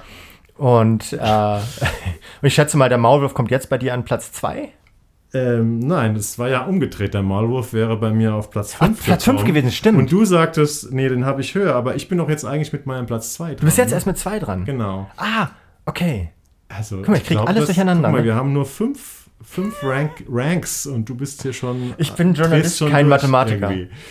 Kommen wir zu meiner Nummer 2. Die kann man schauen, äh, im Gegensatz zu Wenn die Stille einkehrt. Ähm, aber wir haben hier tatsächlich nicht drüber gesprochen und ich habe auch in meinem bisherigen Journalistenleben noch nie über diese Serie gesprochen. Nein, es ist tatsächlich eine Serie, die ich äh, privat entdeckt habe und die mich und ähm, da äh, Gute Zeit schlechten auch wieder, Nein, ähm, die nicht nur mich, sondern auch meine Frau und meinen elfjährigen Sohn äh, süchtig gemacht hat. Und zwar ist es ähm, Ted Lasso. Ted Lasso, stimmt. Ja. Ted Lasso ist natürlich irgendwie eine der meistdiskutierten Serien der letzten beiden Jahre. Ich sag mal, ähm, die zweite Staffel ist im Sommer gekommen und ich bin dann irgendwie natürlich mit der ersten Staffel eingestiegen und hatte dann sozusagen zwei Staffeln, die wir dann mm, weggucken konnten. Und Ted Lasso kennt natürlich jeder, weil ähm, so viel darüber gesprochen und geschrieben wurde. Ich glaube, die, die letzten Emmys, die, die Comedy-Kategorie äh, der letzten Emmys hat Ted Lasso, glaube ich, komplett auf, abgeräumt, bis auf die Kategorie weibliche Hauptdarstellerin, weil es gibt keine eindeutige Hauptdarstellerin bei Ted Lasso, aber ich glaube, beste Serie, bester Hauptdarsteller, bester Nebendarsteller, bester Nebendarstellerin. Worin geht's in Ted Lasso? Ted Lasso ist eine amerikanische ja, Comedy-Serie mit äh, Jason Sudeikis, der diesen ähm, Ted Lasso spielt.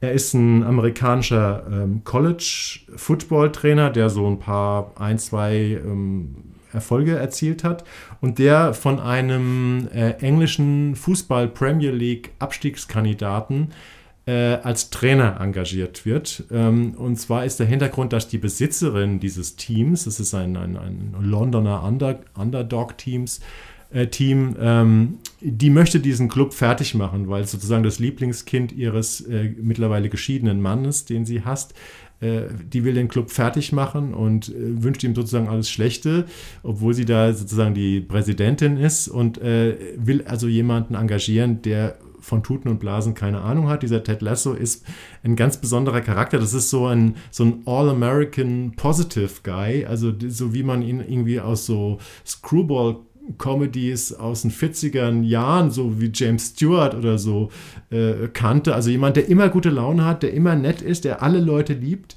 und der praktisch mit dieser Art da in London ankommt ähm, und praktisch versucht mit seiner Energie äh, und seiner Liebe äh, zu den Menschen, diesen Club umzukrempeln und der sie dann auch alle kriegt. Und Ted Lasso ist eben nicht nur ein, ein Stück, was äh, über diesen Typen ist. Am Anfang ist es noch ein bisschen fokussierter auf ihn, sondern es geht um das ganze Ensemble äh, in diesem Club. Also um die Spieler, um verschiedene Spieler, um den Zeugwart, um die Präsidentin, um die Freundin von Spielern.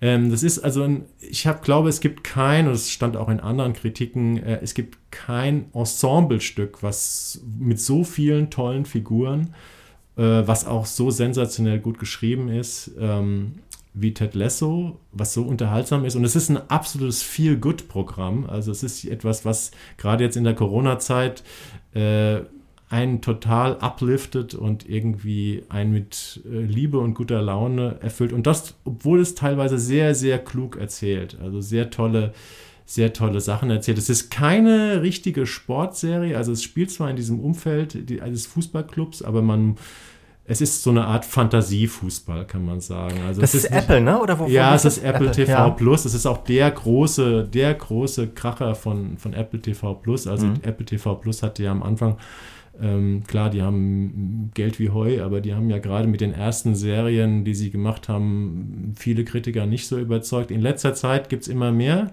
sehr gute Sachen auf, auf Apple TV Plus. Wir haben auch über einige, du hast Physical, Physical erwähnt, ja. wir haben über Mr. Corman gesprochen, das sind jetzt zwei eher ja. kleine Serien, ja. äh, die wir hatten, aber ähm, aber es gibt auch äh, so, ich glaube, For All Mankind. Die zweite Staffel ist überall in den besten Listen ganz ja. weit oben. Was ist mit diesem äh, Kevin Get the Fuck Out? Nee, wie heißt das? Ähm, das war. Ähm, das war, war das auch Apple? Nee, das ist nicht Apple. Das läuft, glaube ich, bei Amazon, ja. Diese, diese Mischung Kevin aus, can aus fuck Sitcom. himself. Kevin can ja, fuck ja. himself. Okay. Wobei, da hatten wir ja drüber gesprochen, dass, das hätte ich, glaube ich, nicht auf der besten Liste, das ist eher aufgrund der Idee oder des Konzepts. Genau, die Aber lass Idee uns, ist super. Ja. Lass uns kurz bei Ted Lasso bleiben. Ted ich glaube, du hast nicht viel geguckt Nee, davon, ich habe ne? hab tatsächlich, äh, von der ersten Staffel habe ich nur die erste Folge gesehen. Ja. Und von der zweiten äh, Staffel habe ich auch die erste Folge gesehen. Mhm. Ähm, die beide aber extrem andeuten, also die erste Folge deutet, äh, deutet stark an, was das für ein Potenzial hat. Ja. Ähm, die zweite, die zweite äh, auch auf eine Art, da geht Du hast wahrscheinlich gar nicht kapiert, weil das knüpft ja direkt am Ende der ersten Staffel praktisch an. Die zweite Staffel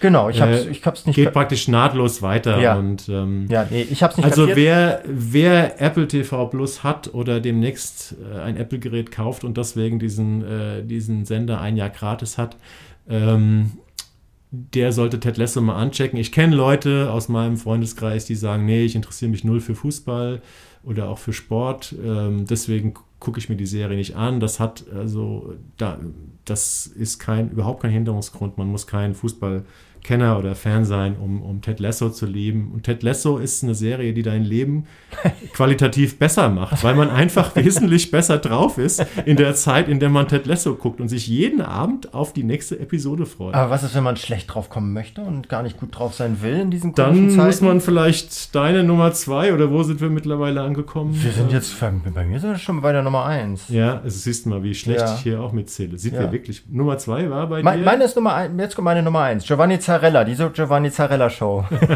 nee, stimmt nicht, ich hab gelogen. Nee, nee, gut, sag mal. Soll ich, soll ich, ich schon? bin ja. fertig mit Ted Lasso. Ja, ja, nee, weil, weil meine Nummer eins kennst du, das ist der Maulwurf. Ich habe tatsächlich so, ah. wo man echt richtig schlecht drauf kommt. Ich finde, bei der Maulwurf kommt man nicht schlecht drauf. Also wenn man, wenn man merkt, wie viel, was es für schlechte Menschen in der Welt ja. gibt, so, das, das, das realisiert man bei dieser, bei diesem Zweiteiler schon sehr. Also Zweiteiler ist es, weil es nur mal 92 Minuten sind. Es gibt auch, äh, glaube ich, genügend Sender, die würden daraus vier, 45 Minuten machen oder das anders deklarieren. Aber es sind, glaube ich, zweimal 90 Minuten oder mhm. zweimal zwei Stunden. Das sind zwei relativ lange Blöcke. Vielleicht, wir hatten zwar den Maulwurf hier im äh, Podcast des Monats. Muss ja. ich mal gucken.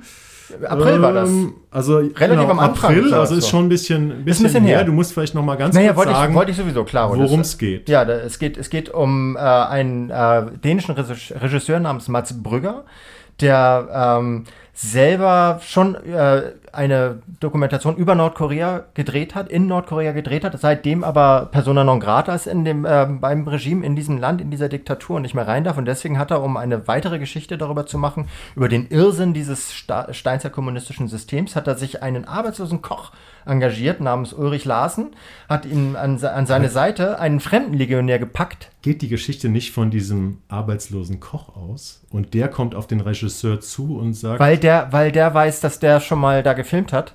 Das kann sein, das weiß ich gar nicht mehr so und genau. Erzähl mal weiter. Nö, kann, kann sein. Also wo jetzt, wo die Initiative liegt, weiß ich gar nicht. Aber äh, Tatsache ist, dass dieser Ulrich Larsen halt ähm, nach äh, sich mit einer, mit so, so einem internationalen Freundeskreis äh, Nordkoreas anfreundet, sich da so reinwanzt und versucht, äh, Vertrauen zu denen gewinnen, um die äh, zu demaskieren als das, was sie sind, nämlich ein diktatorisches, äh, tyrannisches System und versucht mit Hilfe eines, eines Fremdenlegionärs namens, ähm, wie heißt der, Juri Latrash Overtrupp, ähm, der getarnt als Mr. James. Ähm, der spielt einen Milliardär. Der spielt einen Milliardär und die leiern es an, dass, äh, dass äh, sie äh, eine Waffenfabrik mit Hilfe internationaler äh, Geldgeber in Nordkorea bauen, die ein. Nein, in Afrika die, wollen sie die bauen. In Afrika bauen? In ist Afrika schon so lange her, ja. Ist schon so lange. In, in Afrika bauen, aber um, um ja. Nordkorea mit Waffen zu beliefern. Genau.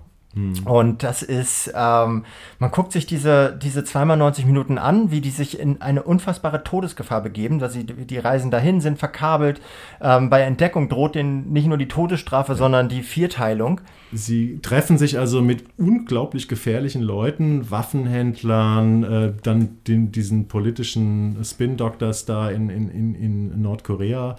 Äh, und im Prinzip ist es eine Agentengeschichte, äh, die sich zwei oder drei, wenn man den Regisseur dazu zählt, äh, Amateure ausgedacht haben. Mhm. Also nach dem Motto, so als würden du und ich jetzt sagen, ah Jan, hast du nicht mal Lust, irgendwie so ein, äh, so ein Unrechtssystem zu demaskieren, indem wir uns da in, die inneren, in den inneren Zirkel irgendwie hochgaukeln? Und äh, würde jeder sagen, ja, äh, was ist das für eine idiotische Geschichte? Und genau das haben diese Leute aber über Jahre gemacht. Über viele Jahre. Über viele Jahre haben sie diese Doppelidentität gelebt. Ja und äh, haben sich praktisch bis in die inneren Entscheidungszirkel von dem Regime in Nordkorea äh, hinaufgegaukelt, gespielt und das dann eben alles mit versteckter Kamera und Tonbandgeräten aufgezeichnet und daraus ist dieser Film entstanden und ich glaube, äh, ja, ich habe nie so, äh, selten so feuchte äh, Hände beim Zuschauen gehabt, ja. wie bei diesen Szenen, wo die dann in ihrer, in ihrer Tarnung sozusagen dann die, sich mit diesen Leuten treffen und versuchen, ihre Geschichte, Geschichte zu verkaufen. Genau, also mehrere Situationen, in der ja. er kurz vorm Auffliegen ist. Also so, sowas wie, dass er, dass er mit einem vom, äh, vom Regime oder einem so einem Mittelsmann, der, ja. der direkt verlinkt ist mit diesem Regime, spricht und er sagt, okay, wie, äh, ich muss jetzt mal einen Wanzentest bei ihm machen. Ich muss dich mal filzen, ja. Musste ich, äh, mhm. der hat so, einen, so einen Wanzen, Wanzendetektor ja. und der ist von oben bis unten verwanzt und mhm. wenn er da erwischt worden wäre, das hätte sein Todesurteil sein können. Ja. Und dann fängt er, äh, fängt er halt an, ihn da mit diesem Gerät abzutasten. Er, äh, es gibt auch ein Signal, aber er sagt, ach nee, das geht schnell, das ist halt in irgendeinem anderen Grund. Mhm. Und ist ja alles okay mit dir. Und danach muss er, muss, muss der, äh, muss dieser Koch. Muss erstmal kotzen. Muss erstmal kotzen gehen, weil er ja. so eine Angst hatte in dem Moment. Ja. Und sowas passiert ständig. Und es mhm. ist bis, bis zum Schluss ungeklärt, warum er das gemacht hat. Weil mhm. Geld, viel Geld verdient ähm, haben kann er damit nicht. Nee. Er begibt sich in, in Lebensgefahr. Er musste seine Familie, glaube ich, zehn Jahre lang oder für ja. Ewigkeiten, hat er seine Familie äh, mit diesem Doppelleben komplett hintergangen. Also wir reden jetzt über den Koch. Ne? Über das den ist Koch. der eigentliche Protagonist. Ja. ja. Mhm. Und am Ende ist dann so, zum Schluss äh, beichtet er es auch seiner Frau. Ja, und das ist eine ganz tolle Szene, ne? weil die, die Frau natürlich aus allen Wolken fällt und sagt, du hast hier zehn Jahre mir was vorgespielt ja. und äh, es nicht so ganz klar ist, wie die Geschichte ausgeht. Nee. Ja. Aber ich war von einer, von einer Doku, glaube ich, noch nie so fasziniert. Ja. Und eine Doku hat noch nie so, so eine fiktionale Kraft entwickelt. Mhm. Zumindest bei denen, die ich gesehen habe. Deswegen ist das meine Nummer eins. Ich äh, kann es total nachvollziehen, weil es ist ja auch meine, meine Lieblingsdoku des Jahres. Und ich habe extra auch nochmal nachgeschaut. Es gibt die tatsächlich in der ZDF-Mediathek immer noch zu schauen. Geil. Also ähm, solltet ihr unbedingt tun, wenn ihr es noch nicht getan habt. Jan, weißt du, was meine Nummer eins ist? So, soll ich, ich. Rate mal. Naja, du hast Mare of Easttown noch nicht gehabt. Ja. Also von daher, und du hast Meine so Nummer eins ja. ist tatsächlich Mare of Easttown. Ja. Ich hätte sie auch genommen, aber ich habe gedacht, so, ich das weiß, war, dass es deine Nummer eins ist. Ja, deswegen. ja. Also ich hatte überlegt, Ted Lasso, ähm, die Serie, die mir die beste Laune gemacht hat dieses Jahr. Äh, wenn die Stille einkehrt, äh, die Serie, die mich, ja, wobei vielleicht der Effekt war vielleicht gar nicht so unterschiedlich wenn man den vergleicht mit dem Effekt, was Mayor of Easttown bei mir ausgelöst hat. Aber vielleicht habe ich Mayor of Easttown deswegen auf Platz 1, weil sie einfach noch größer und wuchtiger ist. Ähm, in der, ich sag mal, Serienkunst als, das etwas, als die etwas kleinere Produktion aus Dänemark. Mare of Easttown, man muss, glaube ich, gar nicht so viel darüber reden, ähm, weil es eine der auch der meist diskutierten und auch meist mit Preisen ausgezeichneten Serien des Jahres ist ist, äh, gibt es nach wie vor, ist eine HBO-Serie. HBO-Sachen laufen ja nach wie vor äh, immer noch äh, bei Sky. Ähm, also Mayor of Easttown kann man bei Sky, wenn man es hat, äh, schauen oder sich bei Sky Ticket besorgt. Und es ist die große Serie der Kate Winslet, die da, ähm, Kate Winslet ist oft gut oder sehr gut, aber so gut wie sie hier als ähm, ja, äh, amerikanische Kleinstadt amerikanischer Kleinstadt-Police Officer ist, ähm, eben dieses ähm, East Town, ja, ein Suburb von, von Philadelphia, in dem sie eben als geschiedene Middle-Age-Woman ähm, ermittelt. Und ja, es ist auf der einen Seite eine klassische Kriminalgeschichte, klassischer Whodunit, weil eben das Verschwinden, Verschwind, Verschwinden von Jugendlichen aufgeklärt werden soll. Ich glaube, es gibt zwei Mädchen, die ähm, äh, oder ein Mädchen, was verschwunden ist und ein Mädchen wird ermordet. Ähm, es spielt alles in dieser sehr abgewrackten äh, und doch irgendwie herzlichen Community, die aber relativ sehr, sehr realistisch äh, gezeichnet wird. Und ähm, es ist neben dem Krimi, ist es vor allem ein ganz großes, tolles Drama, weil die Figuren sind sensationell gezeichnet. Ähm, es ist sensationell geschrieben und gespielt und es ist zu Recht, äh, glaube ich, mit dem Nein, es ist nicht mit dem Emmy als beste Miniserie ausgezeichnet worden.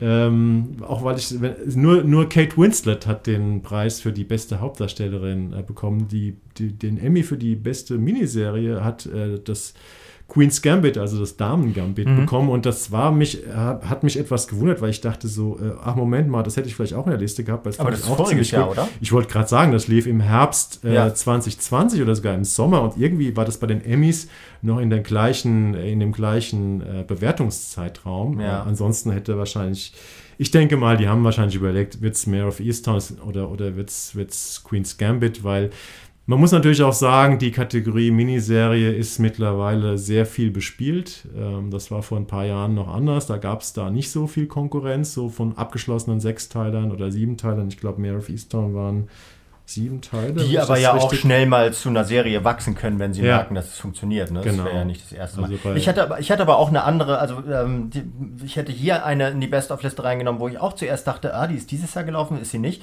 Und das war diese Grand Army, die Netflix-Serie über diese, über diese New Yorker High School. Ich weiß gar nicht, ob die. Die habe ich gar nicht gesehen. Ah ja.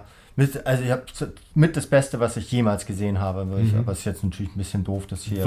Was du nicht mit drin hast in der. Nee, weil es letztes Jahr war. Ach so, weil es letztes so. Jahr war. Und ich habe auch nicht ja. darüber geschrieben, weil ja. es bei Netflix äh, läuft und Netflix ist ja, äh, ist ja immer ein bisschen schwierig mit dem, mit dem Bemustern von Sachen. Das heißt, die haben da vorher gar nicht großartig Werbung getrieben. Ich habe es erst, als es schon lief, mitbekommen und dann ja. habe ich es aber durchgeguckt und war selten so traurig, dass vorbei war. Und das gibt's ja. Das war bei, bei äh, Mare of Easttown genau. genauso. Ist übrigens auch Mare of Easttown äh, ist ja auch sowas, wo man Angst davor hat, wenn man sich über lange Zeit diese Spannung aufgebaut hat vor der Auflösung. Das ja. ist scheiße auflösen und es ist. Hast du es zu Ende geguckt? Ja, ich habe es zu Ende geguckt. Äh, es ist wirklich toll aufgelöst. Es ist ganz ne? toll aufgelöst, sagen wir mal nicht, Ja.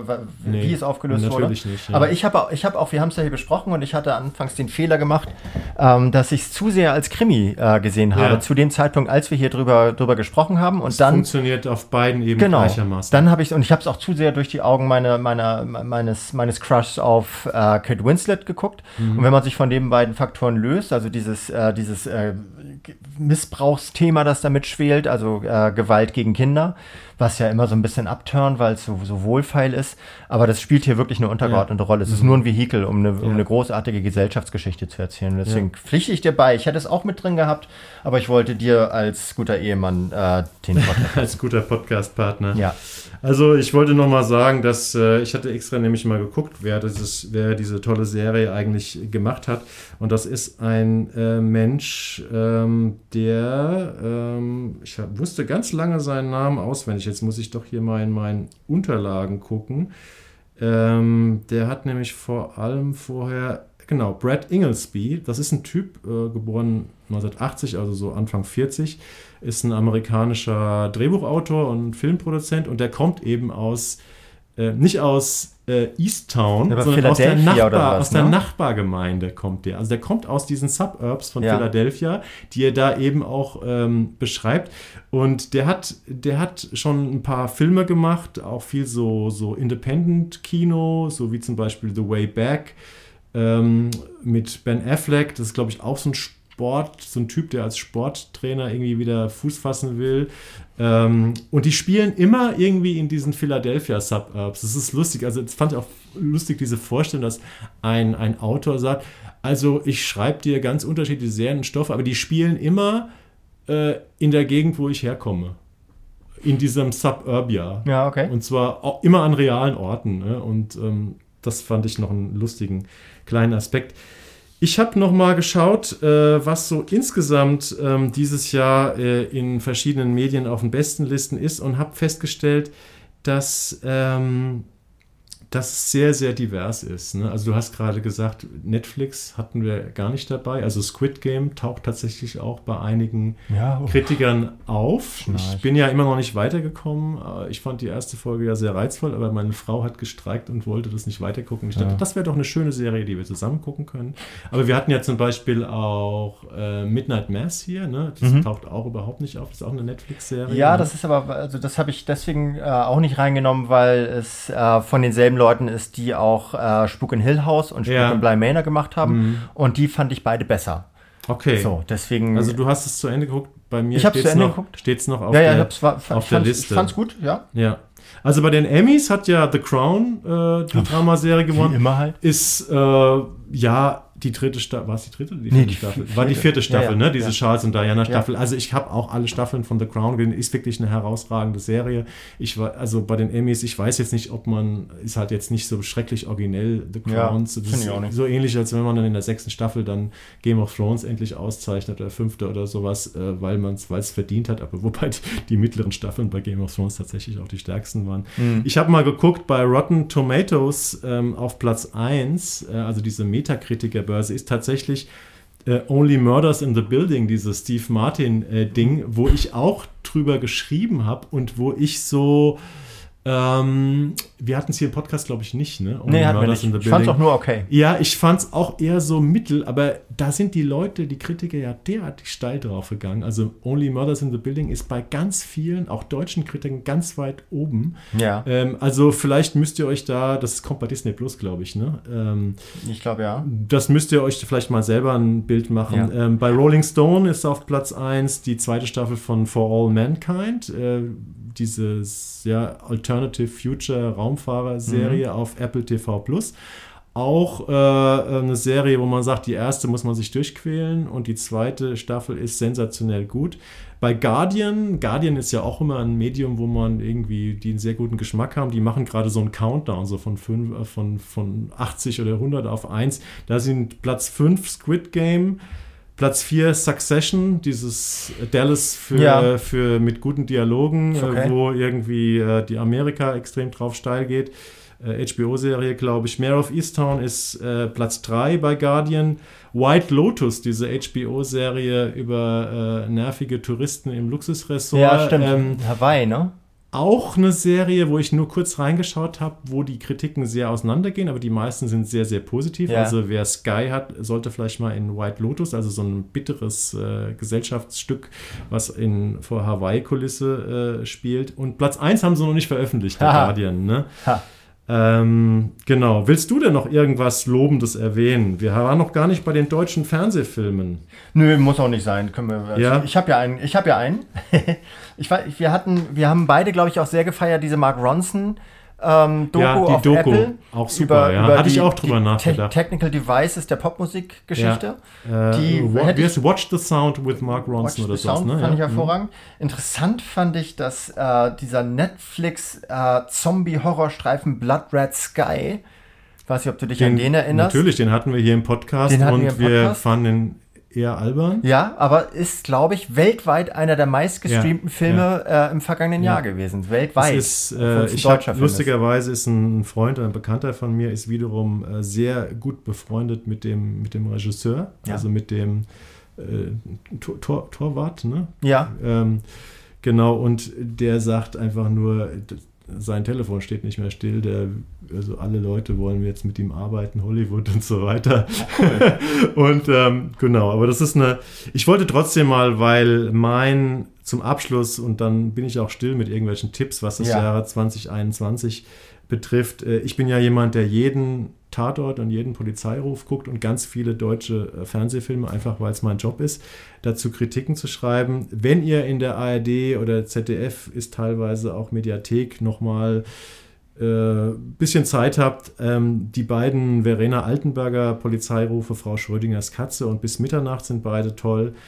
Auch der Polizeiruf mit Peter Kurt und Peter Schneider, über den hatten wir hier gesprochen. Ähm, ich glaube, dich hat er nicht ganz so gekriegt. Ich fand den sensationell gut an der Saale Helm Strand, ja. Hm. äh, der ja am Ende nicht aufgelöst wird und wo wir auf Teil 2 warten. Wir, ähm, mich hat der Das ist unser Haus äh, Tatort ganz im Januar Mhm. ähm, sehr, sehr äh, amüsiert. Ähm, es gibt einen ganz tollen Film mit dem tollen Michael Grimm, das ist dieser äh, dicke Mhm. Bayer, ähm, der man so ganz oft in pointierten Nebenrollen sieht, den man sich wahrscheinlich niemals angucken würde, wenn man Geschmack, äh, aufgrund des Titels, wenn man äh, einen guten Geschmack hat in Sachen Filme und Serien. Das, der Film hieß Tanze Tango mit mir.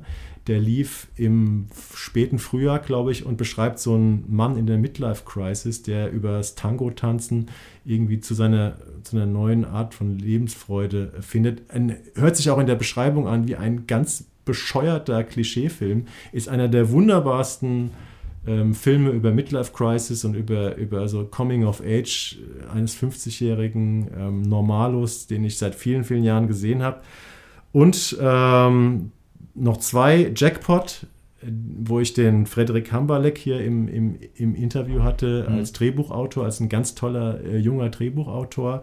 Ein, ein kleiner, fieser Thriller wie von den Coen-Brüdern mit Rosalie Thomas, ähm, auch gefeiert und nominiert für viele Preise. Und ganz am Ende ähm, vielleicht noch geliefert äh, mit Bjarne Mädel, diesen, ähm, Ja.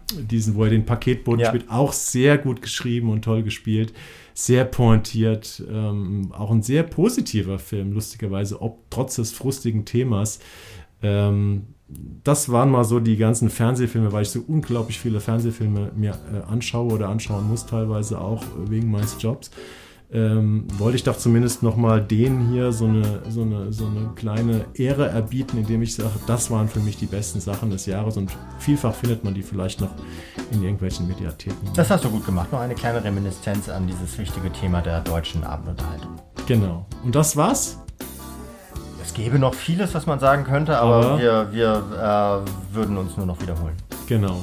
Dann wünschen wir euch jetzt, äh, wir zeichnen vor Weihnachten auf, ähm, aber kommen erst nach Weihnachten. Deswegen wünschen wir euch jetzt nicht schöne Weihnachten, sondern wir wünschen euch einen guten Rutsch und wir wünschen euch vor allem, dass ihr gesund bleibt in diesen Zeiten, die ja ähm, nicht gerade einfach sind. Und vielleicht, äh, wenn das so weitergeht, äh, sitzen wir ja demnächst auch wieder sehr, sehr viel zu Hause und haben noch mehr Zeit, uns ähm, Sachen im Fernsehen oder bei den Streamern anzuschauen. Und ja, wir kommen dann wahrscheinlich zurück irgendwie im Mitte Januar mit unseren mit neuen Serien, neuen Filmen, neuen Sachen. Neuem Logo. neuem Logo, neuem, neuem Podcast. Auch eine noch, der Wie nennen wir uns? Der Fernsehpodcast, ne? Genau. Sowas. Ja, in der genau. Art. Also äh, habt euer Abo weiter am Start hier. Ähm, abonniert unseren Podcast und dann kriegt ihr bei der Fernsehkritik der Podcast nochmal eine Umleitung und dann wisst ihr genau, wann es soweit ist mit der neuen Folge. Bleibt gesund und viel Spaß bis dann. Ich schließe mich an. Tschüss. Ciao.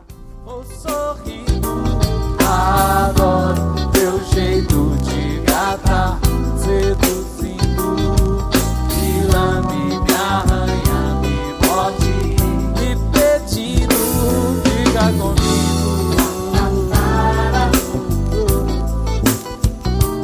Fica comigo